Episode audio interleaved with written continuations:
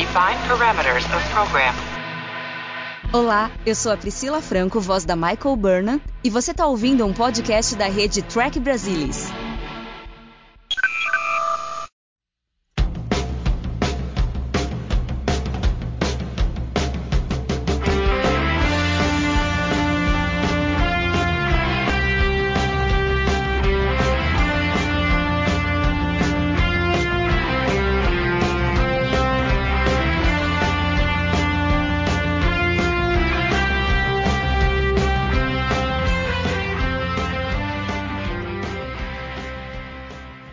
Olá, sejam muito bem-vindos ao Balde do Odo, o podcast da rede do Trek Brasilis para falar sobre a melhor série de Jornada nas Estrelas, Star Trek Deep Space Nine. E hoje vamos falar sobre Profit and Loss, o 18º episódio da segunda temporada. Por favor, não confundir com Profit and Lace. Chegaremos lá um dia. E para falar sobre esse episódio ferengue, não sei nem se podemos dizer que é um episódio ferengue misturado com cardassianos. Estão aqui comigo Luiz Castanheira. As time goes by, como eu sempre digo. É bom estar tá aqui.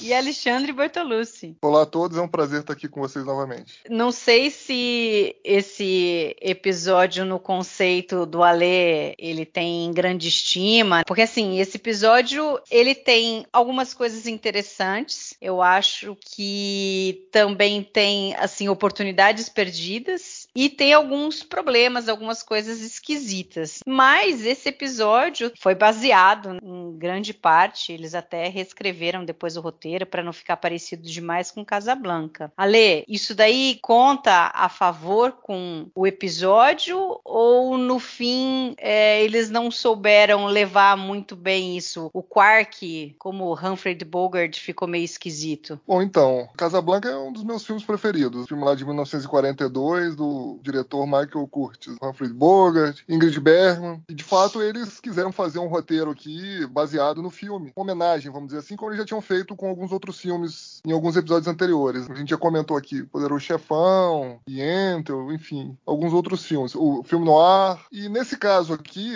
eles queriam fazer uma homenagem bem literal mesmo. Inclusive, o título do episódio seria Here's Looking at You, que é uma fala que o Humphrey Bogart faz no filme Casablanca. Só que aí eles perceberam que eles poderiam ter problemas legais, né, com isso. E aí eles evitaram, fizeram algumas mudanças. E aí, assim, não dá para saber exatamente se uma cópia literal literal do roteiro iria caber, iria servir bem aqui num episódio de Deep Space Nine. Eu acho que uma tentativa de homenagem, apesar de válida, o produto final, infelizmente, ficou muito aquém do que poderia. Obviamente, o episódio tem os seus momentos, tem algumas cenas ruins. muito legais. Oi? tem seus momentos ruins. Não, tem muitos momentos ruins, mas tem os seus momentos bons também, né? A gente tem aí a presença do Gara, que, que sempre, quando lá. tá no episódio, rouba né, as cenas. A gente tem vários diálogos interessantes. Mas, infelizmente, o roteiro que foi construído aqui, ele infelizmente não se sustenta. A gente teve aí alguns problemas, inclusive de continuidade, que a gente pode falar mais para frente. A gente tem problemas aqui de acreditar no que está acontecendo em tela. E a gente tem um problema também de consequências, que a gente não vê. Algumas imagina, coisas sérias. Imagina. É, então algumas coisas sérias aqui que, enfim, deveriam ter consequências e que acabaram não tendo. Então, no fim das contas aqui, infelizmente, não é um grande episódio, mas eu confesso que por fazer muitas referências a Casa Blanca aqui, enfim, eu confesso que eu não consigo ser é, tão crítico assim. É, obviamente que não é um dos meus episódios preferidos, não é, né? Tá longe disso. Mas eu também não acho que seja um episódio tão apócrifo assim, né? Eu, eu assisto ele de boa. E você, Castanha, quais são as suas assim impressões iniciais? Ele dá uma pincelada sobre o episódio antes da gente começar a destrinchá-lo. Eu vejo muito de Casablanca nesse episódio, mas eu não vejo como uma coisa boa. Eu acho que eles mexeram, descaracterizou o que eles tinham em mente. O episódio ficou meio esquisito. Tem horas que parece um pouco amorfo, um pouco confuso. Isso é uma coisa que eu percebo. A outra coisa é que é uma grande chance desperdiçada. É, eu acho que tinha alguma coisa ali para fazer colidir o Comando Central, a Ordem Obsidiana e esse movimento underground aí, ou o movimento, ou o Conselho de Etapa em si, ou o movimento underground, meio que representando ali o fortalecimento do Conselho de Etapa. Eu acho que é uma chance, tipo assim, tem as coisas estão no lugar, mas nada é feito feito de maneira muito coerente a respeito. E a parte de consequências é muito extremamente inconsequente e é extremamente confuso com quem pode o que, que não pode, o que fez, que não aconteceu e esqueceu, e o cruzador está do lado de fora da estação, os prisioneiros da troca estão chegando e vai para o crédito e acabou e que troço de maluco é isso? Entendeu? Então é meio que é um episódio complicado, vamos colocar assim, inicialmente. Eu acho que talvez o grande problema aí é que ele foi escrito por um casal, Flip Kobler e a Cindy Marcos, que foi a primeira vez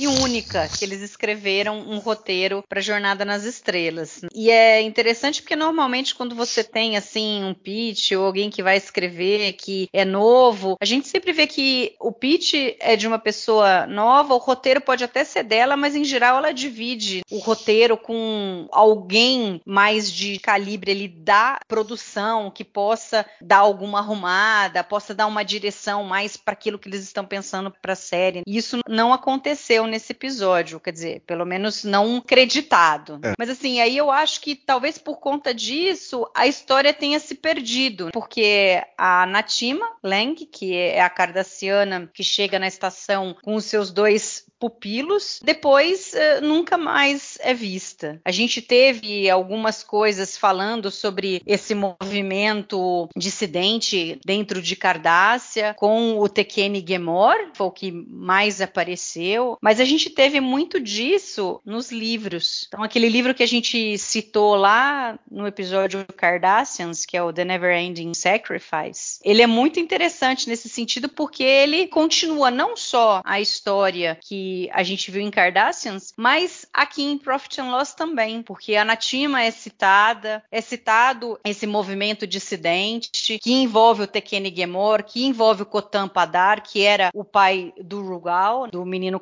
cardassiano que tinha sido adotado em Bajor. Então, é, realmente, Castanha, você tem toda a razão. É assim, é uma chance incrível que foi perdida, e eu até acho que podia descartar totalmente essa história dessa paixão do Quark com a Natima e se tivesse sido focalizado somente nessa questão aí política de Cardassia, teria sido um episódio quatro estrelas, porque quando o Garak está envolvido, sempre tem coisa boa. Então é uma pena que eles não seguiram nessa toada e escolheram, digamos, como a história principal, o romance da Natima com Quark e, e, essa questão aí dela ser uma dissidente, o que, que ela estava pretendendo, quem eram esses estudantes dela, qual que era a consequência disso para Cardassia. A gente tem alguma coisinha assim do Garak falando sobre isso, mas é muito pouco. Alê, você também teve essa sensação de que foi a grande oportunidade perdida aí para Deep Space Nine? Então,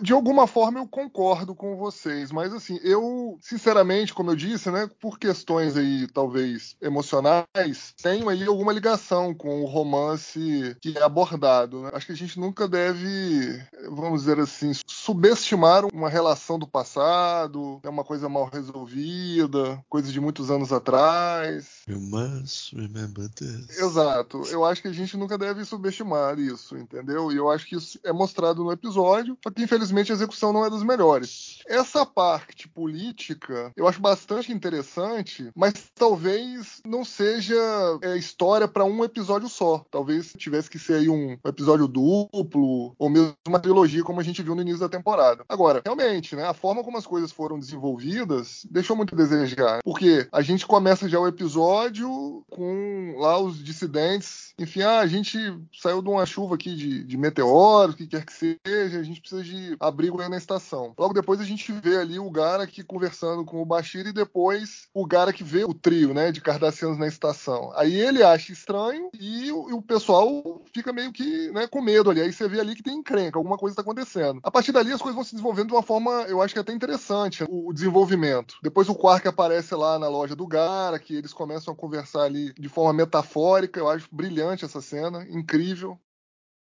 Well, this is the latest style on my home world. Do you like it? I'm no expert in Cardassian fashions. What do you think? Oh, I don't know. It's been so long since I've had a Cardassian customer. Then you're in luck. There's some on board the station right now. Now that you mention it, I think your lady friend might find this style very appealing. You're old friends, aren't you? You're very perceptive for a Cardassian. It would have been hard to miss the way you were looking at her. It would have been hard to miss the way you were looking at her. Personally, I find this style a bit too radical. But your friend seems the sort who appreciates that kind of thing. Incrível. Essa cena é realmente é fenomenal essa cena. Eu acho legal. Enfim, aí o problema né, que o negócio começa a degringolar quando, sei lá, eu acho que o episódio, infelizmente, faz pouco pro que a gente já viu até agora pro personagem Quark. Por mais que a gente não deva subestimar relações, amores do passado, eu acho que ficou muito pouco crível por tudo que a gente já tinha visto do Quark até esse momento. O cara já tinha se envolvido com sequestro, com é, sabotagem, com e tudo em nome do lucro. Aí, num dado momento, aparece uma senhora lá na, na estação que ele conhecia do passado. Aí, pô, sem pensar duas vezes, ele, ele quer largar tudo, entendeu? Assim, ficou meio estranho, né? E acho que a partir dali ficou mais difícil de você acreditar na história, né? De você sentir que realmente aquilo era algo crível, algo realmente que pudesse acontecer. Então, acho que isso acabou gerando, entre aspas, essa visão de que algo foi desperdiçado, que se a gente tivesse focado um pouco mais na questão política ali, de Cardassia, da dissidência, eventualmente até um problema ali, é, como o Luiz colocou, da ordem obsidiana, com ali o governo central, mais os dissidentes ali, seria uma Porque coisa mais podia fazer, porque ele, até tinha o personagem. Eles, eles trouxeram aquele outro cardassiano, ele podia. Se ele foi da ordem no passado, ele conheceu, ou, ou ele sempre foi militar, nem importava, ele estava no comando central ali, ele era militar naquele momento. Tinha o Gary que serviria como um, um proxy ali para a ordem obsidiana, e aqueles fariam do Detap, então faria o triângulo perfeito, entendeu? Em termos de microcosmos. Então, tá a- falando a, do- base para contar essa história que eu achei que era a história tava até ali, entendeu? Isso é que me deixa mais por conta, tipo, caraca, a história é errada. Esse Casablanca aí, Ferengue Cardassiano, foi bola fora. Mas deixa eu fazer um parênteses. Isso que o Ale estava falando, eu acho que quando a gente vê o Quark lá em Necessary Evil, ele é um cara mais assustado, é um cara mais ressabiado, ele não tem tanta liberdade para fazer as coisas que ele tem desde que os cardassianos foram embora e a federação chegou na estação. Então eu consigo, na realidade, imaginar um Quark um pouco diferente naquela época, que talvez ele não se arriscasse, porque se ele se arriscasse e fizesse besteira ali, ele poderia ser executado pelos cardassianos que não iam fazer diferença, entendeu? Não teriam nem dó e piedade dele. Então eu acho que talvez ele pudesse ser um pouco diferente e aí não seria esquisito ele ter tido esse grande amor aí, ele fala, né, foi um mês de um grande amor entre os dois. Na realidade, para mim, o, o grande problema dessa história deles é que eu não vi muita química ali entre os atores. Eu não sei se a Mary Crosby não entrou bem no papel. Um ou outro momento, assim, acho que precisaria de mais tempo de você ver os dois. Não, não foi algo que, ah, não, você viu os dois juntos, você já percebeu que tinha alguma coisa ali. Não, talvez fosse algo que a gente precisasse de mais tempo para conseguir ver ali uma relação passada entre eles. Eu acho que se não fosse isso, talvez não fosse um problema essa história. É, Eu acho que aqueles clichês de romance tracker da semana. Tem muita coisa. Ah, eu, eu acho possível. Ah, o, o Quark se envolveu com uma cardassiana. A cardassiana era do serviço de informação, que eu suponho que seja algum tipo de jornalismo. Uhum. É, correspondente de guerra, ou de, de uma bajora ocupada e tal, por algum interesse humanitário ou não. Isso aí eu consigo aceitar. É que eu acho que tem muita coisa daquele romance tracker da semana, mal comparando. É claro que não é uma atrocidade tão violenta. Eu acho que distorce sim o personagem. Talvez não seja tão distorcido que nem o Meridian, que faz com a Dax da terceira temporada, que é um negócio assim que você não consegue nem acreditar Uhum. que eles estão fazendo aquilo. Mas aqui tem muita coisa que não soa de acordo com o Quark que a gente conhece. É tipo, eu te amo, vou- vamos, não, vambora, você fica aqui. E aquela coisa, né? Relacionamento você vira a tua vida do avesso, assim, de qualquer jeito, em qualquer circunstância. Tem algo errado, tem algo errado errado e você não vê essa química. Se, se você se conseguir sentir vender uma coisa assim extraordinária, uma química extraordinária, que você vai bater o olho, os dois vão ficar perto, vai dar a impressão que a mãozinha sai da pele do braço de um, vai no, no braço do outro, aquela coisa é, que eu gosto de dar exemplo, é, aquela série Farscape, uhum. o Ben Browder e a Claudia Black, Sim. quando eles ficam perto, dá, dá essa Uhum. impressão que tem uma mãozinha saindo da pele de um, indo na mãozinha da, saindo da pele do outro. Então aqui a gente não teve nada assim extraordinário. Então a gente tem muito aqueles romances trekkers da semana que as pessoas têm que se apaixonar ou se reapaixonar ao longo de uma hora e pela força do roteiro. Tem que porque tem. E isso aí é, é complicado. Por isso que eu ficava vendo a coisa política em torno. Eu falei, não, mas a coisa política é muito mais interessante do que isso aqui. Isso aqui não. O final é inevitável, o final já é dado. O final é dado. Não por a gente estar vendo de 30 anos, mas porque a gente conhecia esse monte de clichês de, de romance track da semana naquela época. Então, para quem viu a primeira vez, o final já estava dado. E acaba ficando muito insatisfatório. A parte do romance fica muito insatisfatória. E tem cenas estranhíssimas, aquela coisa do phaser. Aí depois que o cara cai, aí ela muda, assim, completamente. Ela nem sei, eu não sei nem descrever aquilo ali, entendeu? É, ela tá de um jeito, ela muda completamente a atuação e, e eu não sei de onde que aquilo veio, a não ser dos poderes do roteiro, o poder do diretor, ó, faz isso aí, minha filha. Por quê? Porque eu tô te pagando para fazer, então faz aí, sabe? Então, é um negócio muito esquisito. É um negócio muito esquisito. Ainda que tenha algumas Essa cenas, eu é acho. me incomoda. Essa Ainda que tenha algumas cenas, eu acho que todas que eu poderia mencionar aqui até o final, eu acho que todas envolvem o Garak de uma maneira ou de outra, inclusive. Minto, tem uma cena do Quark e do Odo um pouco grande, mas também é legal. Uhum. Tem os fragmentos assim, entendeu? Pra eu falar assim, pra ser bem honesto, é um episódio muito esquisito, entendeu? E, e tem aquele final porco, igualzinho Playing God. Final porco mesmo. Totalmente porco. Em termos de consequência do que eles colocaram na mesa no final nada é resolvido de acordo. Aquele final porcão também volta aqui, o final porcão a atacar. É, é, o final realmente é triste, porque acho que se tivesse uma boa resolução, eu acho que o episódio teria ganhado muito. É, o que me incomoda mais no desenvolvimento do romance foi isso que o Luiz comentou. É, depois, da, enfim, ela tá muito arredia com o Quark, já começa dando uma bolacha na cara dele quando encontra, e depois não dá nenhum tipo de abertura. E aí, de repente, ela puxa um phaser pra ele, atira. Depois que ela vê que o cara tá no chão, ah, não, não era bem isso. Mas, mas tira uma ali, dúvida, né? o Phaser tava em tonteio ou não tava? Tava, ela falou Tava. que tava no mais fraco, ela fala. Tinha que estar, né? Isso. Tá, tudo bem. Fiquei aliviado. Então, então, e não houve transição. Foi depois do tiro do phaser, literalmente, que o comportamento dela mudou. E aí ficou ruim, porque se fosse uma coisa desde o começo, ali de repente eles se encontram ali no promenade, você vê que a mulher tá completamente balançada, vamos dizer assim, né?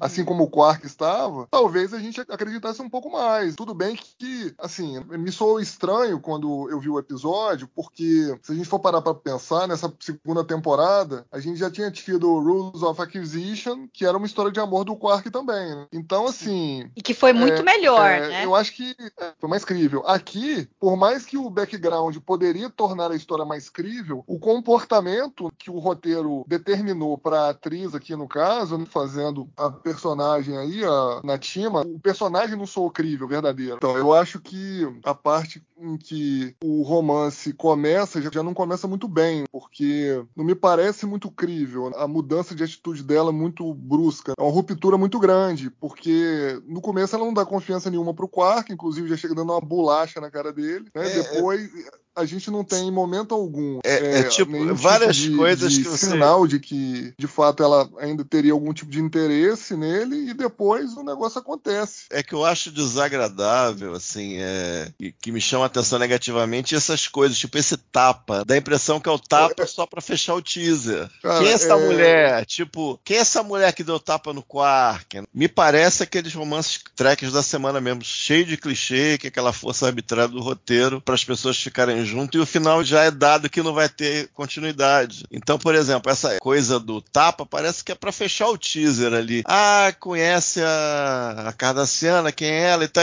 dá-lhe um tapão. O Quark vai desesperado em cima dela e dá aquele tapão. Então, esse tipo de coisa que ficou chato com o tempo. Sabe, coisa que você olha assim, pô, que droga, hein? Podia ser de outra forma. Por isso que você chega quando os três estão sentados. Primeiro o Bashir olha, que o Bashir já teve experiência com o Ele pode ter botado para dentro assim, hum, tem alguma coisa acontecendo aqui. Aí você já pode entender desse tipo. Aí depois quando o Garrix chega e começa a olhar de cima a baixo, olha na Tima, você já fica falando assim, hum, aqui tem história, ele pode conhecer ou, ou ele estando ali, eles não contavam com ele estar ali. Então você começa na sua cabeça de espectador, você começa a sentir as coisas. O episódio pode ir para ali, para ali, para ali, para colar, pode dar um clima, um clímax legal. A gente pode ouvir coisas sobre o Garrick, pode ouvir coisas sobre o que a gente veio a conhecer da Ordem Obsidiana, que acho que nem havia sido introduzida, se não me engano. E, e as internas de Cardaça, que, que é interessante, é uma raça que se mostrou ao longo do tempo interessantíssima. Então, você vê que é diferente, né? Você vê as oportunidades sendo aproveitadas e aquele tapa, o Quark meio correndo para cima dela e tal, você já, pô,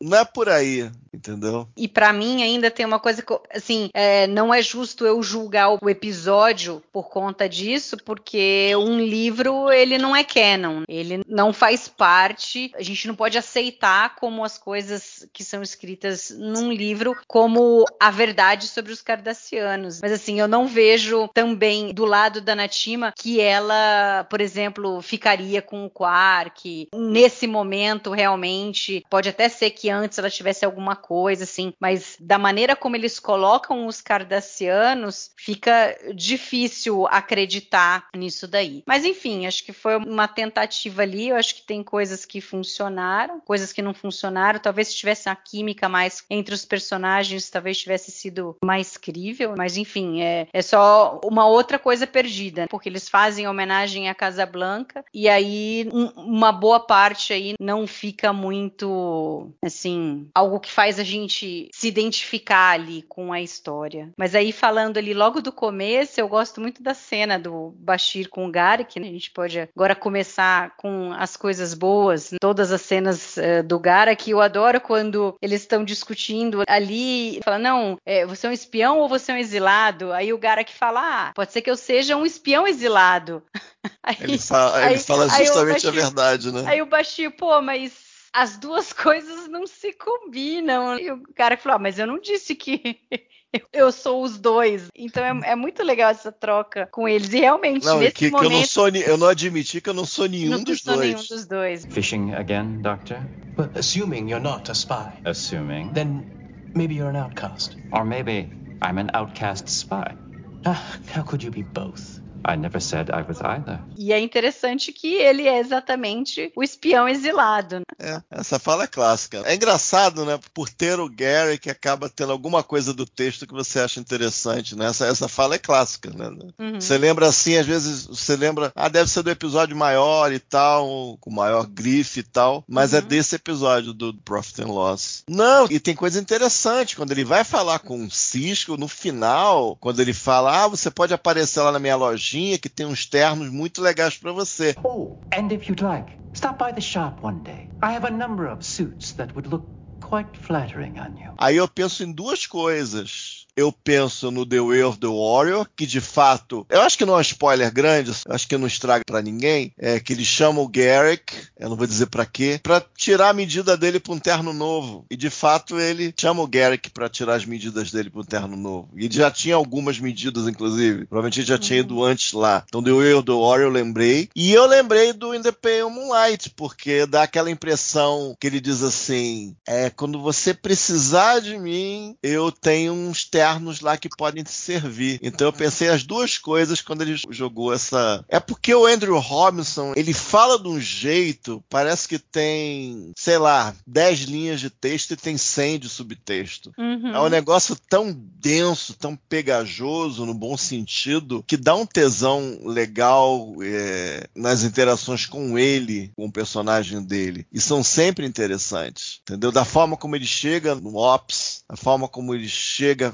falando com o Cisco, da forma como ele fala com o Cisco. É bem legal, também uma cena legal também. Ou seja, ele e o Bashir e depois ele e o Cisco. Interessante. São duas coisas que a gente eventualmente viria em grandes momentos da série de fato e ver que, que funciona entre esses personagens. Parece que o Garrick funciona com qualquer um, aliás. Né? Uhum.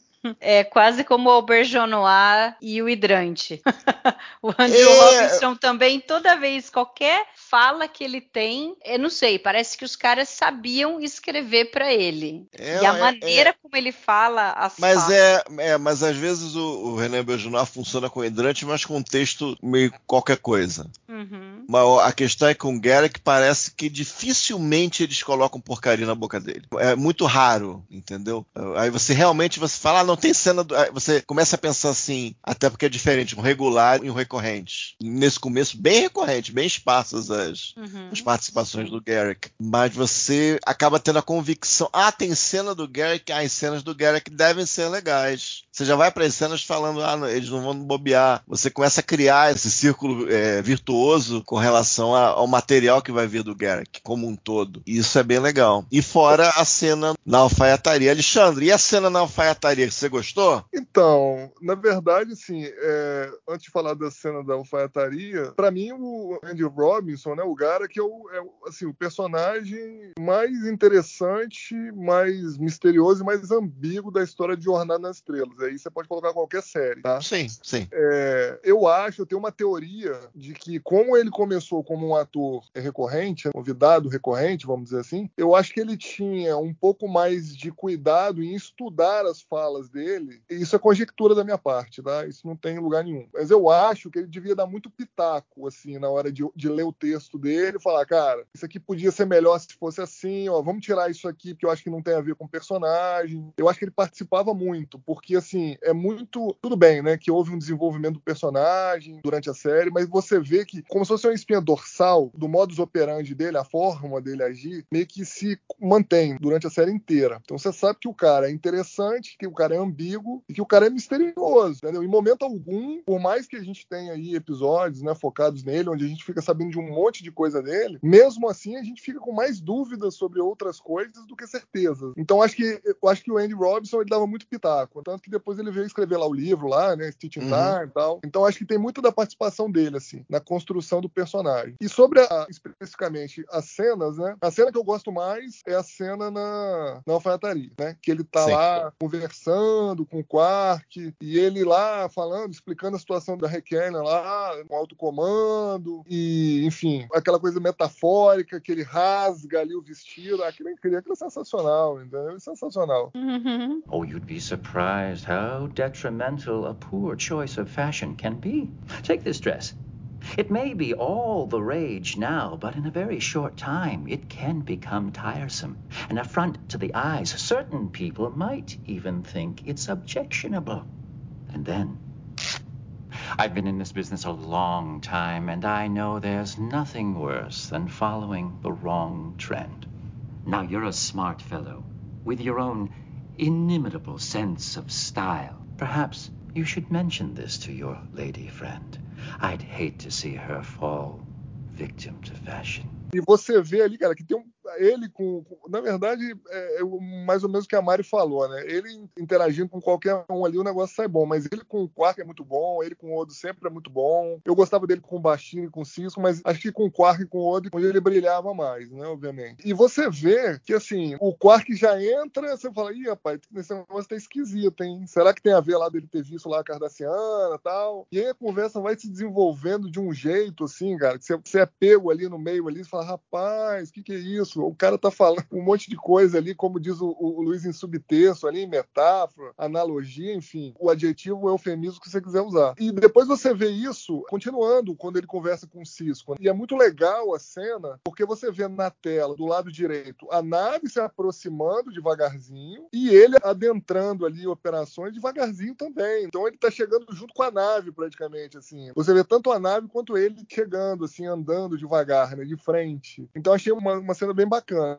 Depois eles vão lá pro escritório do Cisco e ele continua dizendo: Não, eu sou apenas um mensageiro, tô apenas vindo trazer aqui Uhum. a mensagem e tal. Veja bem, entendeu? E o Cisco, ah, meu amigo, né? Sai fora. Tipo assim, você ainda quer me enganar que você é só um alfaiate, né, cara? And if they were dangerous, would the Central Command entrust the situation to me, a simple tailor? Which only confirms what I have suspected all along. You, Mr. Garrick, are no simple tailor. É, Não, de forma alguma. Inclusive, depois você passa lá na loja pra você ver, tem uns ternos que eu acho que vão te caber muito bem. O jeito que ele fala. Sempre Eu com um achei sorriso. muito legal. Quando eu não lembrava dessa frase dos ternos, eu falei, putz, legal. E ele fala sempre com um sorriso cínico na cara, né? Você vê que Uhum. o cara tá sendo cínico, que ele tá sendo, porra, esse cara tá querendo dizer outras coisas além das coisas que estão saindo da boca dele. Não, e você não sabe o que, que ele quer realmente, porque ele fala pro Quark tomar cuidado pra ele não se envolver com a Natima, ele dá a dica pro Quark, e aí ao mesmo tempo é ele quem fala pros Cardassianos que eles estão ali, e no final é ele que mata o Gul e faz com que a possibilite a fuga da Natima. Ali- Então, ele, ele joga pra onde ele precisa. Ele esperava que uma coisa fosse acontecer, não aconteceu, que ele tinha a intenção de fazer alguma coisa pra voltar às graças do comando central, ou no caso, na realidade, era muito mais da ordem obsidiana, que a gente não sabia nesse momento que seria isso, só lá pra frente, que a gente vai descobrir que ele fez parte da ordem obsidiana. Quer dizer, com ele nunca se sabe, né? A gente vai dizer que sim, mas ele sempre vai dizer que sim e que não. Mas ele queria de alguma forma sair do exílio. E aí ele acha essa brecha, ele fica procurando essa brecha. E aí a hora que ele vê que não vai dar nada, aí ele fala: "Bom, então eu vou para outro lado aqui. Esse cara que eu não gosto vai saber se ele não tinha alguma história com Gultoran e sem mais nem menos apaga o cara e pronto e segue o barco, entendeu? Ele continua ali no exílio e a gente vê mais pra frente, agora no final da temporada, o quão pesado isso tá sendo pra ele. E o legal é que é o primeiro assassinato de muitos que ele comete né, na série, que a gente vê em tela. E é um cardassiano que ele mata. Aliás, não é só o primeiro, né? Aquele cardassiano que ele vai matar na série. E o interessante é o que ele fala depois. Ele mata o cara, todo mundo fica olhando pra ele. Ele fala: É, tá vendo? Às vezes algumas pessoas não deveriam ter sido promovidas, entendeu?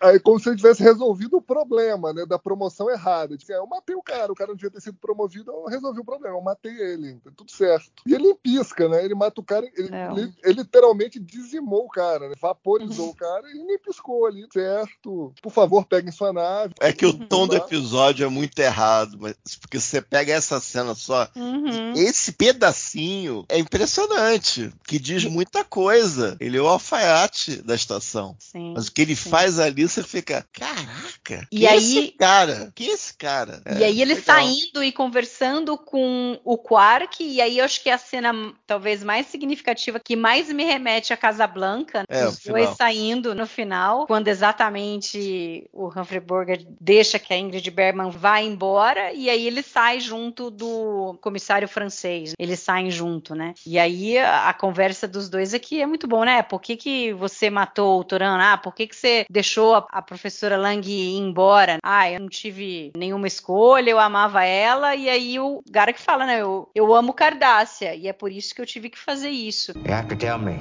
Why'd you do it? Shoot Turan. Why did you let Professor Lang go? I have no choice. I love her. And I love Cardassia, which is why I had to do what I did. E até o final ele sustenta isso com relação a Cardássia, porque ele era do esquema, ele fazia parte do esquema, ele cresceu no esquema, acreditava no esquema, mas depois que ele foi por exílio e que passou a fazer parte ali de estar muito perto da federação e tudo, ele não perdeu a maior parte das coisas, mas ele incorporou outras e que daí no final fez com que ele tivesse uma visão diferenciada ali de Cardássia do que ela precisava e das mudanças que precisavam ser feitas e tanto que no final ele volta para ajudar na reconstrução é, do planeta. Então é muito interessante isso dele. Não e, não, e não deixou de amar. Ele é um patriota. Uhum. No fim do Sim. dia, ele é um patriota. Sim, É muito todas as diferente do Ducat. ele faz. Ele é, É. muito diferente do Ducat. O Ducat dizia ser patriota para satisfazer aquela historinha heróica que ele tinha na cabeça, que ele se Uhum. iludia que ele era o herói patriota e tal, mas não, o patriota era o Garrick. E eventualmente o, legal, o Damar também. E o legal é que essa última cena faz conexão com a primeira cena que ele aparece, né? Que ele tá contando a história lá pro Dr. Bashir durante o almoço. Né? Sim. Tá fazendo uma referência lá de que, olha, teve que matar lá porque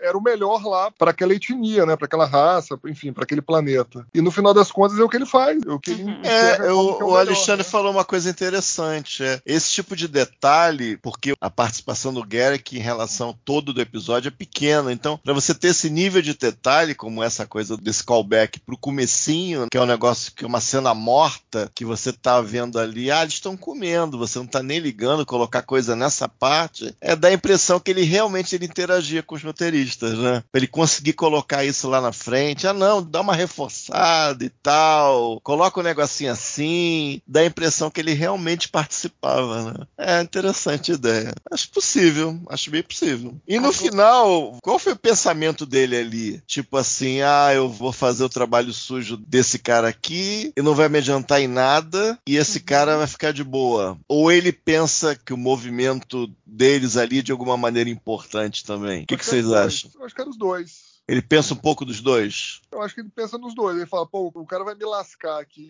né? Vai furar meu olho, vai sair uhum. por cima. Eu vou matar três. Ele teria que matar o Quark, não? Ele fala ah, que vai matar o Quark. que sim, não sei. É, ele fala que sim. É, eu, ele é, fala que sim, que ele Caraca. não ia deixar testemunha. Não ia deixar testemunha, não ia poder deixar testemunha, é. né? Pesado isso, hein, gente? Cara.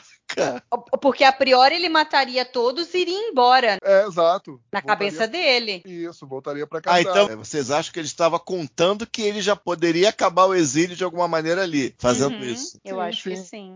Aí o cara chegou e deu um choque de realidade nele. Falou: não, meu amigo, daqui, né, quem vai resolver essa parada sou eu. E você vai continuar aqui no exílio e tudo certo. A gente acaba aqui com uma parte do movimento dissidente. Você continua sendo um coitado aqui, exilado, e eu vou virar legato, sei lá. O próximo. Sei lá. Né? É. é. o próximo acima do Gul, né? É o legado. É isso aí, meu amigo, entendeu? Durma com um barulho desse. Aí ele falou, cara, quer saber de uma coisa? Eu acho que vai ser bom o movimento continuar para ter uma discussão saudável em Cardácia, porque os militares não estão fazendo um governo razoável. Eu vou matar esse cara que eu não vou com, a, com os cornos dele, entendeu? Esse cara tá me enchendo o saco. E, cara, tá tudo certo. Já que eu não vou voltar pra Cardácia, tá tudo certo. Tá tudo, tá tudo tranquilo. Eu vou guardar pra uma próxima oportunidade. Aí foi, passou fogo no cara. É, eu não, não sei não se ele acreditava no movimento, não. Eu acho que ele fez isso para provocar os cardassianos, do tipo, vocês estão me deixando exilado? É, eu dei uma informação, vocês continuam querendo me deixar exilado, então tô, tchau, Gul e ó, consegui fazer com que o povo aqui fugisse e vocês não vão conseguir pegá-los, entendeu? Eu acho que foi meio que um recado dele. Se ele acredita ou não, ali não acho que era a motivação dele, entendeu? Ah, não, eu acho que eles são importantes, eu vou deixar eles fugirem, eles podem ajudar a Cardácia depois. Eu acho que é, é. muito no começo para ele ter essa visão de que Cardácia precisa mudar. Eu acho Tudo que bem. só cai a ficha quando Cardácia talvez ali em Probocause The Dice Cast, quando a Ordem Obsidiana cai e é dizimada ali com aquilo ali. E aliás é quando o Conselho de Etapa assume. Quando a Ordem Obsidiana cai, aí o The Etapa Council assume sobre os militares e passa a ter o poder sobre eles. E aí eles só conseguem retomar quando acontece a, a traição do. A, a, é, a questão lá com os Klingons, que isso prejudica muito, né, o, o Conselho de Etapa ali, aquela guerra com os Klingons que se começa por conta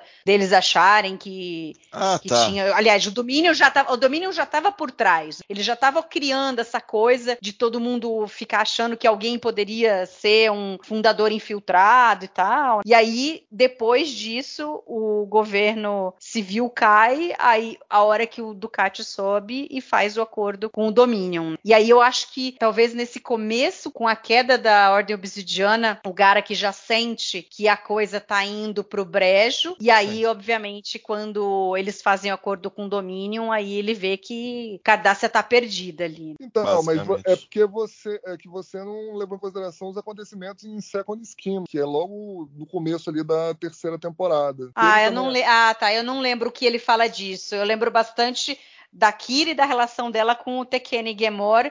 Lembro do Garak, óbvio, sendo o cara que leva eles até lá, mas eu não lembro dele com essa relação, com esse underground. Com... Não, mas Você lembra? Fala aí, Então, Alexandre, você lembra? Não, então, eu não quero dar muito spoiler, mas assim, ele ajuda, né? No final das contas, ele só sai dali porque ele levou e depois ele resgatou. Ele, enfim, ele mas acaba... aí era a Kira mais. Não, tudo bem, Mari, mas assim, aí é o contexto. É o contexto. Ele, ele ajudou a Kira, mas ele ajudou lá o, o O lá, né? Uhum. É, entendeu? Então, assim, ele já tava ali numa vibe de, entre aspas, opor o que tava acontecendo em Kardar, entendeu? Ou ele estava se opondo ao Ducati mais uma vez? Então, mas o Ducati foi- eh, representava os cardassianos na- naquele momento, os militares cardassianos de alguma forma. É que talvez fosse assim, ah, era é, não sei, na visão do Gara, que talvez era o cara que estava impedindo que ele pudesse voltar. Então, mas ele é porque ele dá fim num cara da Ordem Obsidiana também, né? Uhum. Entendeu? Sim, então, assim, sim. eu acho que assim, a a centelha começou nesse episódio aqui, que a Uhum. gente tá comentando, entendeu? E esse aí depois vai ter outros desdobramentos, obviamente, Uhum. mas acho que o negócio começou aqui nesse aqui. Dele começar a entender que as coisas tinham que, que começar a mudar, Uhum. entendeu? Pode ser, pode É, ser. se, eu acho que se tivesse esse raciocínio que a Mariana fez do recado do Garrick, se fosse um recado, ele tivesse falado com assim com o tenente da nave que estava ali é, é, encostado em DS9, eu aceitaria. O problema é não ter sido feito nada. Aí eu acho forte demais, né? Tem um cruzador ali, aparentemente era o capitão. Uhum. O capitão entra no DS9, o cara é, é vaporizado. O cara volta pra cadastro ele vai falar o quê? Ah, eu parei em DS9, o capitão entrou, foi vaporizado e eu voltei pra casa. Sabe? É. E foi o Gara aqui. Aí o povo Entendeu? fala... Se o Garrick abrisse uma comunicação, falasse pro cara lá, ó, é isso, isso, isso, isso, isso, isso, isso. Aí o cara ficasse em silêncio, e dado marcha ré embora, até ok. Mas do jeito que foi, que foi, pô, não tem como, a nave tá ali, pô. É, isso daí fica talvez seja mais, difícil. mais pro Fica charme difícil. do, do Gara aqui. Eu acho que pior que isso é, eles tinham feito um acordo de que eles É, iam Essa parte é trocar trágica. Essa né, os três, né, a Natima Lang com os dois pupilos dela por prisioneiros bajorianos que supostamente não deveriam existir mais nenhum desde Homecoming, a não ser que a gente Eles diga "Ah, mentiram não. de novo. Ou então Continuaram assim, mentindo, porque eles estavam mentindo no Homecoming. então, ou talvez, assim, porque não ficou claro, porque eles falam assim, ah, não, é, esses eram todos prisioneiros que não eram sabidos ser prisioneiros. Era um campo de trabalho forçado que ninguém sabia que existia, que eles Ninguém tinham dito sabia, que né? é, ninguém sabia. Era um trabalho de campo não tão forçado, né? Mas enfim. E ali eles não sabiam. Pode ser que esses daí eram prisioneiros que tinham sido anteriormente presos durante a. Muito embora é meio ridículo porque Cardassia não prende ninguém. Quando Também tem isso. ela julga ali, mata todo mundo. É todo mundo considerado culpado e é tudo morto. Pois é. Não, não sei se eles tinham aí ali alguns Só prisioneiros. se foi no estilo de guardar, eram prisioneiros no estilo de vou É. guardar esses que eles podem ser úteis de alguma maneira. E talvez que já era sabido. mentalidade Eles- é, cardassiana. eles já eram sabidos, prisioneiros sabidos, que como não teve, e a gente falou sobre isso em Duet, do grande sofrimento de Bajor, é que não teve um acordo com Cardássia com relação a isso, não teve uma anistia dos bajorianos que fizeram algum crime durante a ocupação, nem nada, e nem os cardassianos foram julgados pelo que eles fizeram, então ficou meio que uma terra de ninguém aí, essa, ficou um embrólio isso daí, e aí é quando um ou outro advertidamente é, é pego, acaba sendo julgado, então não sei, mas realmente, esse daí, esse é um embrólio, esse negócio desses prisioneiros que eles colocaram, porque daí, ué, o que, que o governo cardassiano e o governo bajoriano falaram? Não teve troca de prisioneiro, os cardassianos fugiram, aí os prisioneiros bajorianos vão voltar, continuar sendo preso, É, o a Odo gente nunca vai soltou, saber. É, o Odo Se o- soltou, o né? Sisto os vai cardassianos- encarar consequências, o, o É, Odo então. vai encarar consequências. Isso, é, ou, ou, ou O Odo fala assim: não, não, vou liberar geral, liberei geral. É, o, o Vai Odo se safou com um puxão de orelha a la O'Brien em Capit Pursuit, mas sem aparecer em tela. É, exatamente. Aí ficou com aquela cara do Playing God, né? Jogarem o, o proto-universo no quadrante gama e tá resolvido. Resolvido. E esse aqui também. Tem um cruzador cardassiano orbitando a estação e tem os prisioneiros vindo. As duas coisas são resolvidas uhum. fora de tela, sabe-se lá Deus como. Fora o cloaking device adaptativo do Quark, né? Plug uhum. and play. No sim, melhor sim. estilo do cloaking device da série clássica do Enterprise Incident. Que era só plugar na Enterprise e o negócio funcionava, assim, numa boa, entendeu? Mas seria menor. É, é, essa coisa da nave e dos prisioneiros, gente, é, é sei lá, meio que. Outra coisa que incomoda também é assim, o Cisco ter sido comunicado pelo governo bajoriano somente, né? Tipo assim, ah, uhum. eles me comunicaram aqui, não é nada que eu possa fazer. Também não me parece o Cisco. Não, nem um pouco. Entendeu? Não me parece o Cisco. O Cisco ia, né, botar pra quebrar. Falar, meu amigo, como assim? Não. Ia dar carteirada, né? Eu sou o emissário, meu amigo. Como assim? Entendeu? Não é assim, é... não. Não, eu acho que eles tentarem fazer, eu acho que faz sentido. O Cisco só repassar e não fazer nada que é ruim. E aí esse... deixaram para o Odo fazer. O Odo faz o que se esperava que o Cisco fizesse, que era de alguma forma fazer com que os três não fossem entregues aos cardassianos. Aí vocês é, acham que ficou meio fora o Odo? Ok, a gente tem aquela discussão do o Odo acha o, o que é justo, o que não é justo, o que é justiça, e aí ele resolve é não. Eu a, não justiça é eles pra... fugirem e não serem entregues aos cardassianos. Então eu vou agir dessa forma mesmo que a lei diga que eu tenho que agir de forma diferente. O Odo tem essas coisas, né? Essa justiça. Mas, de novo, é. Ele tá tomando essa decisão baseada em informações que sei lá de onde que ele tirou. Se os caras são da resistência, exatamente o que, que a gente sabe da vida desses caras? Estão vivendo na. Uhum. Eu suponho, né? Que eles não são professor e pupilos dando palestra na universidade para conscientizar. Eles já estão na vida, eles já estão aparelhados. Então, eu acho que até então não. Eles estavam fugindo porque exatamente aconteceu alguma coisa que fez com que eles fossem descobertos. Ah, é? Eu acho que eles tinham, né? É, é que daí eu também. O problema é que eu li o, o livro e o livro conta essa história de uma maneira. Poderia, não sei não, de que maneira que, que, eles pensaram. Melhor, eu acho Mas, que assim, até melhor.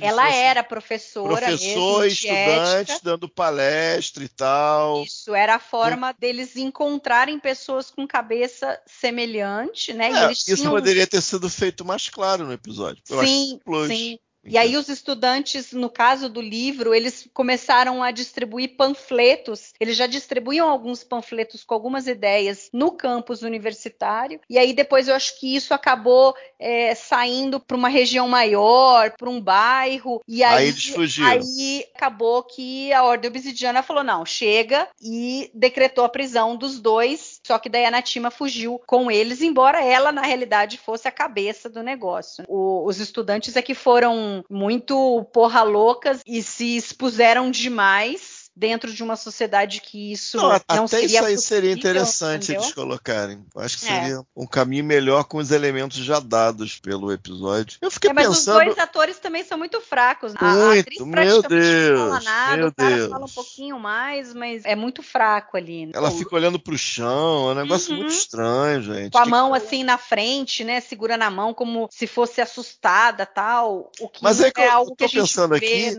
será que é estritamente necessário? Precisaria ter. Não teria um jeito mais suave de não ter a troca de prisioneiros? Eu não sei se a troca de prisioneiros é necessária para a trama. Só precisaria segurar eles ali um pouco e, e eventualmente ter a cena ali para eles se mandarem. É, da mesma forma que em Cardassian. Não sei se é necessária essa os cena. Os Cardassianos pediram que segurasse um Rugal lá para o pai chegar, e aí o pai fez a requisição de que ele voltasse para Cardassia, e aí o Cisco tinha que decidir se ele voltaria ou não.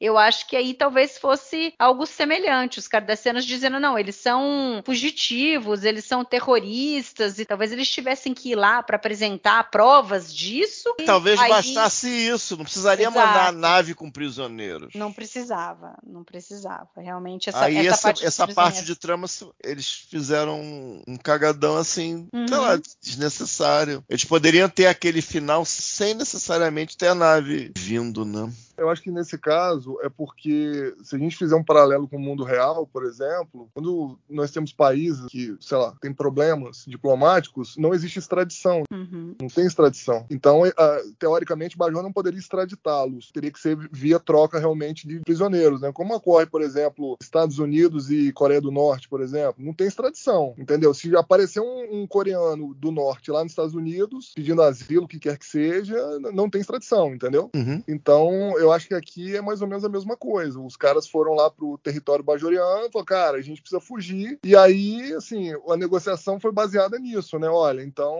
não podemos extraditá-los. Mas em Cardassians a gente não vê isso. Não, mas o, o, do menino você tá falando? Isso. Mas então, mas o menino não é extraditado, ele é devolvido e ele é menor. Então, mas ele tinha sido adotado por bajorianos. Por que que Bajor aceitou conversar com Cardassia? Mas aceitou de novo conversar, né? Tanto que fez a troca de prisioneiros. Os canais diplomáticos estão abertos, só não tem extradição de prisioneiros unilateralmente, eu quero dizer, entendeu? É, mas o menino foi embora sem que Bajor ganhasse nada com relação a isso. Né? Então, mas aí tecnicamente não é e... extradição, né? É, agora, assim, a gente Ele sabe era um que mais pra frente cardassiano. a gente Exato. sabe. Ah, mas esses daí também são cidadãos é, cardassianos e, e que cometeram um crime nos olhos da lei cardassiana. né? Mas enfim. É, mas o é, Urugal, ele não pediu asilo. É, mas ele diz claramente que ele não queria ir embora. É, mas no final, se eu não me engano, tem um detalhezinho no final que meio que, de- independente do que o Cisco. Caramba, não tô lembrando o finalzinho do episódio do Cardassians. Tinha alguma coisa que meio que deixava a decisão do Cisco em segundo plano, eu acho. Não, tô- é o fato de, na realidade, o Ducati é que planejou para a esposa ser morta, ele ter o ataque, e ele pegou o menino e colocou o menino para adoção, escondeu o menino para usar depois contra o Padar. Então, quer dizer, o Rugal não tinha sido deixado para trás pelo pai, nem nada. Ele tinha sido, digamos assim, Tô sequestrado. lembrando errado.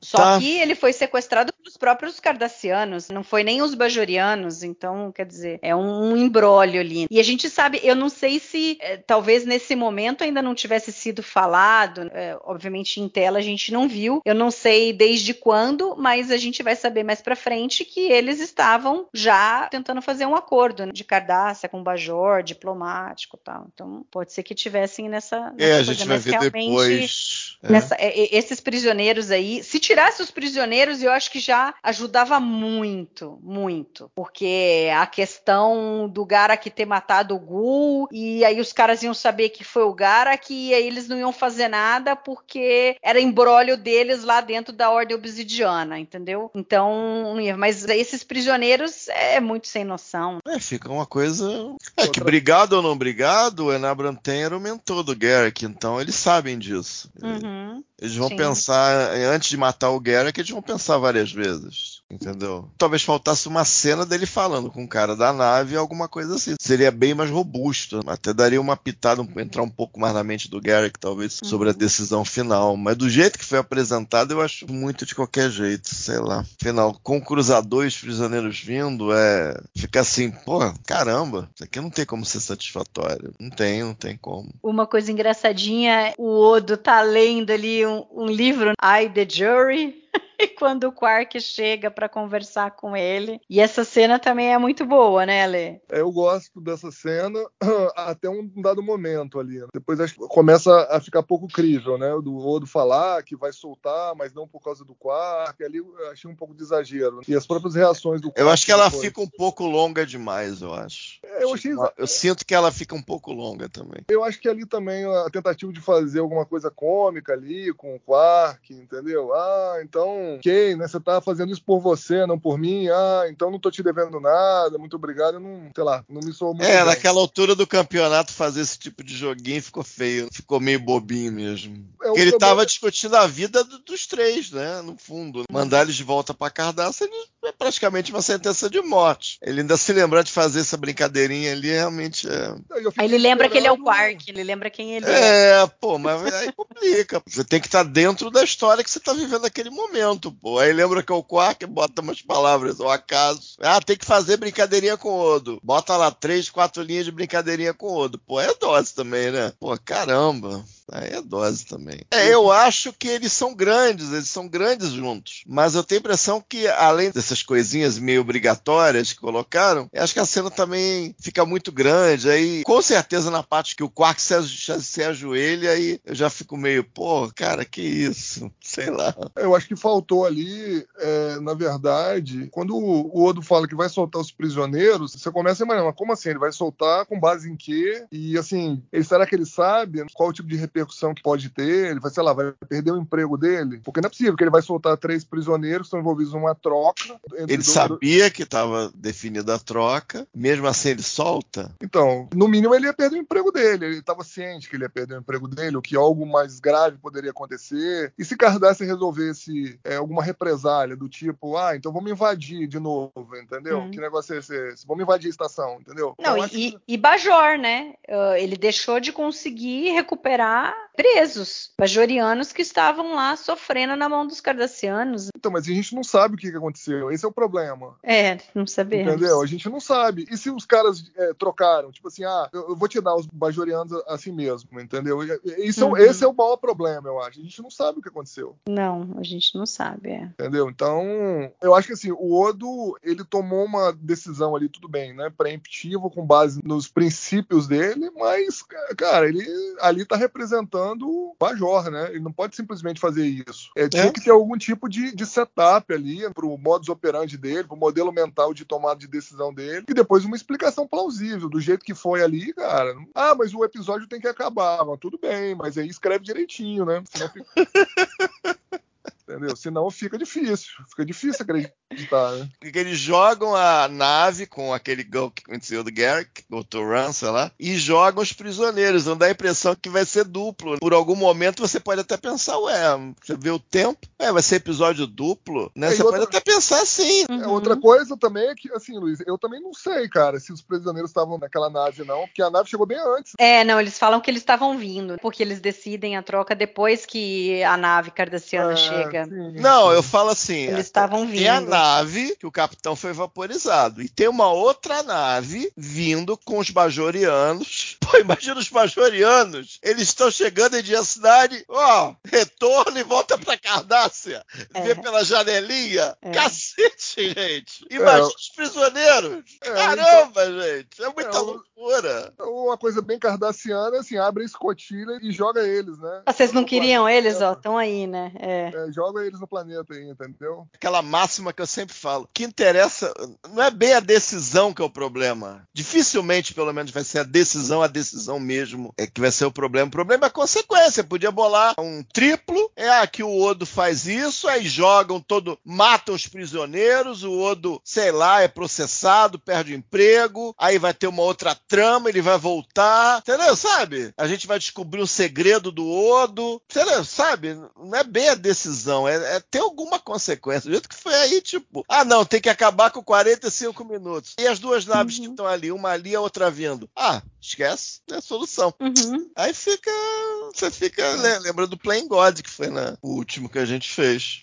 É. é fica bem complicado. E, e, agora, com o benefício de ter visto a série toda há muito tempo, a gente vê também que, pô, esses três personagens. Eu não sei se tem menção, né? Eu Mas acho que não. Gente, eu acho que nem menção tem. Não. A gente nunca mais os viu e não existe nem menção. A gente vê o, o movimento, a gente ouve falar do movimento, de alguma maneira eles ajudaram ali na, na esteira ali dos acontecimentos do Way of the Warrior. Então, pelo menos essa trama, assim, meio por alto, a gente não sabe muitos detalhes, nunca tivemos muitos detalhes, mas uhum. foi para algum lugar essa trama. Mas esses três personagens entraram naquela nave e nunca mais. E nem depois, quando o Tekene Gemor fala que daí ele tá na resistência e tudo, mas não é citada na time, eu acho. Não. É, eu acho que não. Não, é. não, não, Enfim, é uma pena. Acho que isso perde muito. Teria sido interessante a gente ter outros episódios que desenvolvessem mais essa história. Ale, tem mais alguma coisa aí que a gente não falou que você gostaria de falar sobre o episódio? Vou falar um pouquinho da direção. Eu gostei da direção do Robert Wiener. Ele já tinha dirigido oito episódios na nova geração, alguns bons episódios episódios, para citar aqui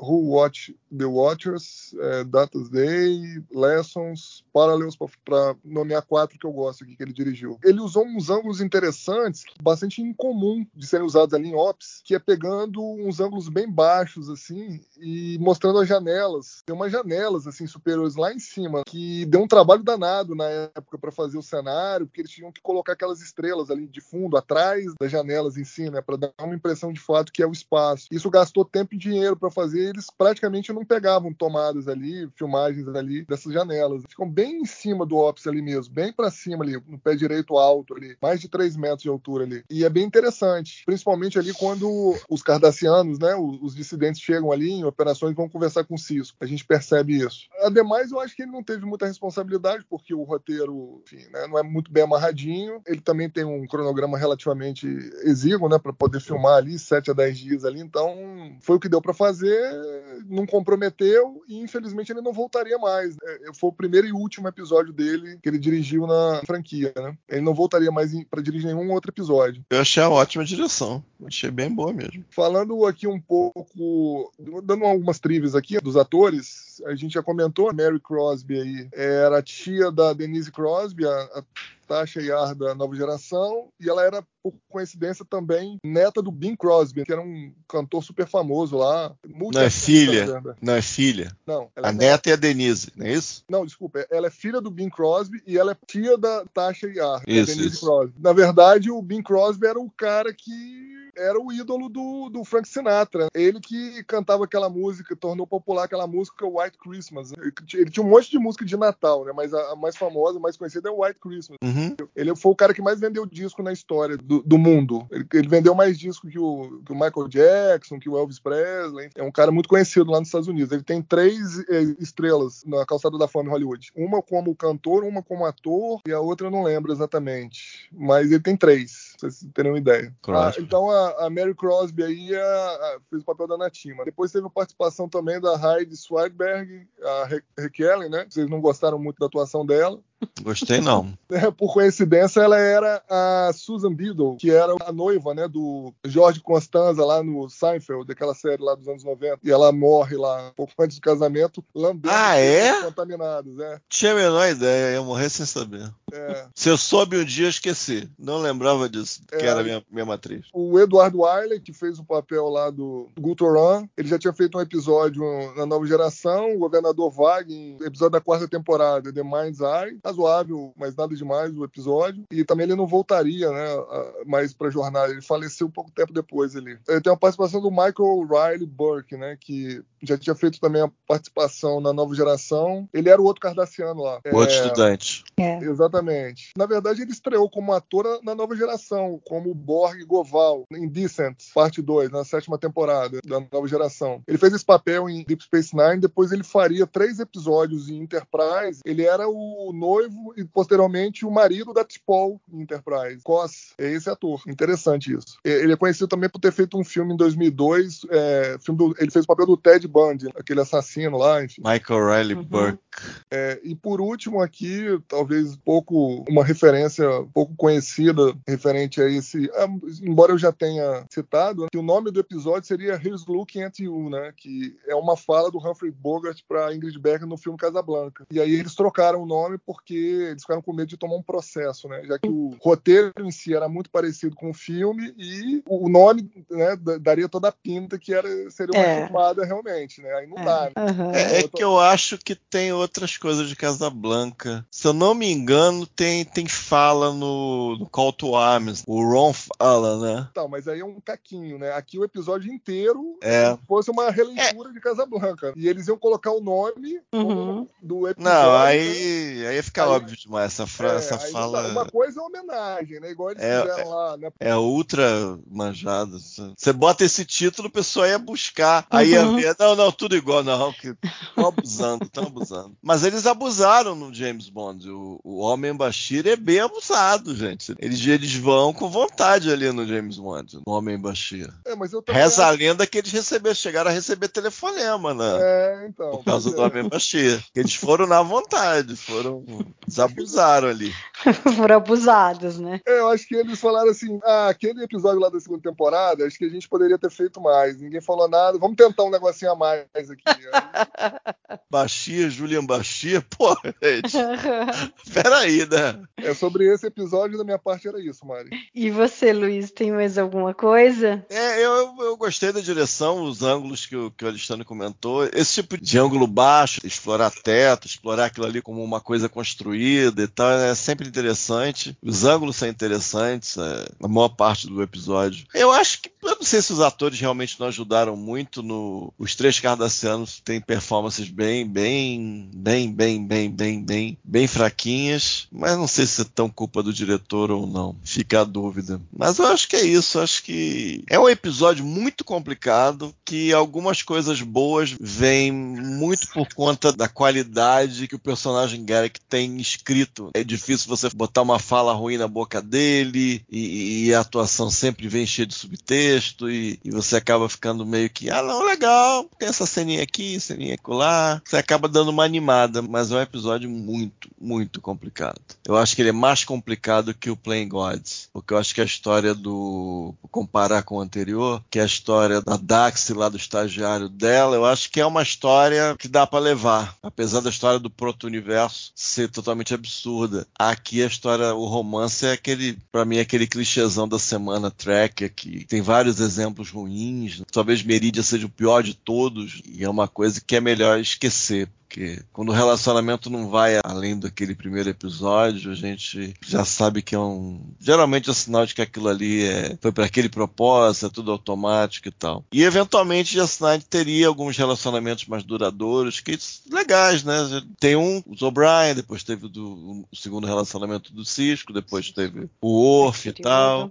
E Iriodo, entendeu? é você teve essa. É, e você tem essa coisa da continuidade, que você vai ajustando e tal. Aí quando você tem que, têm que se apaixonar naquela hora, por motivos não tão claros, como a química que não tem ali, você envolve um ator convidado geralmente. É difícil, é difícil. Tem tem episódios realmente lastimáveis nesse subgênero, e esse aqui tá nesse meio, infelizmente. Mas acho que é isso aí que eu me lembro. Muito bem, então diz aí qual que é a sua nota, Castanha, para esse episódio. É, o- o- eu vou dar duas estrelas, mas porque é o Garrick. Eu acho que se fosse outro personagem, eu ficaria em uma. Porque eu tenho muitas restrições ao episódio. Se a gente pegasse só as cenas do Garrick, seria sempre quatro estrelas, né?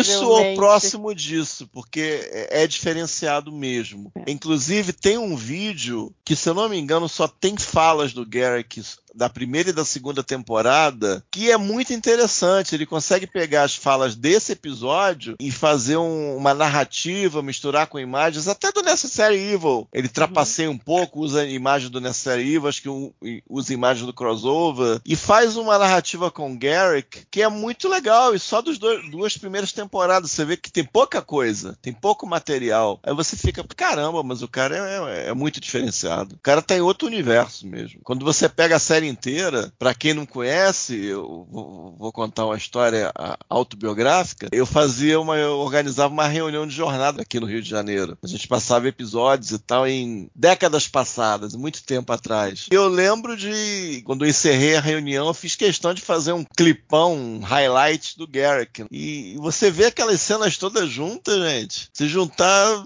tem série aí que se juntar todos, todos os personagens, não tem aquelas cenas todas, não. Em termos de variedade e de profundidade. E é um personagem que eu acho muito diferenciado em jornada. Não é aquela coisa só do cara que é o anti-herói, faz, acontece, mata, engana, é esperto. Não, é um cara que realmente tem profundidade, que a gente consegue, à medida que o tempo passa, a gente consegue sentir por ele, mesmo ele tendo feito e ser capaz de fazer coisas horripilantes. Mesmo assim a gente se importa com ele. Então era meio que aquele. É um anti-herói que a gente, ao invés de ser vilão que a gente gosta de odiar, é o anti-herói que a gente gosta de amar. Então é o, é o personagem Garrick aí. Assim, é meio que o concurso pra mim. Falar do Garrick eu falo pouca coisa pra falar e quando chegar do Why a gente vai poder falar de montão do Garrick. Tá chegando o episódio aí. Aguardem. Ale, e você, qual que é a sua nota para Profit and Loss? Eu já tinha dado spoiler no começo, são duas estrelas também. Eu não posso dar um menos de duas estrelas também para um episódio que faz referência a Casablanca.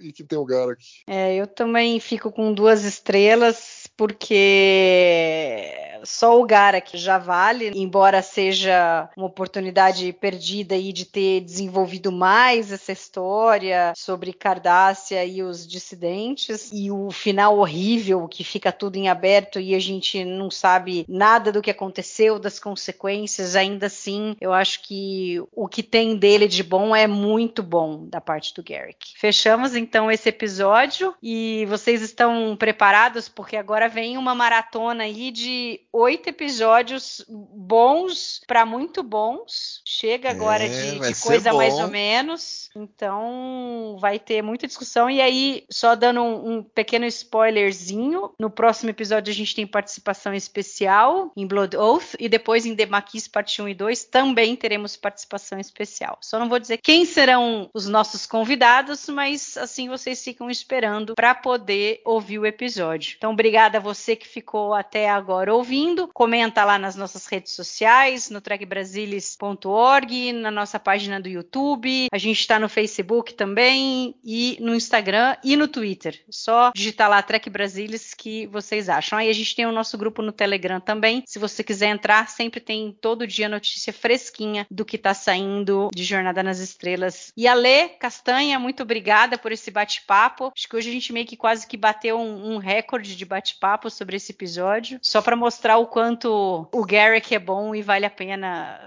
falar sobre ele. Show de bola. Valeu. Valeu, até a próxima. Muito bom. Então até daqui 15 dias, pessoal. Tchau, tchau. You must remember this.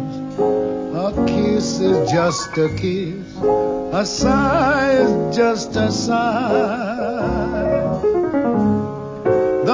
Fundamental things apply as time goes by.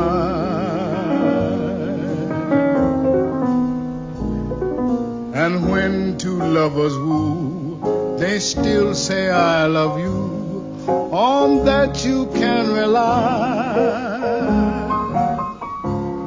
No matter what the future brings, as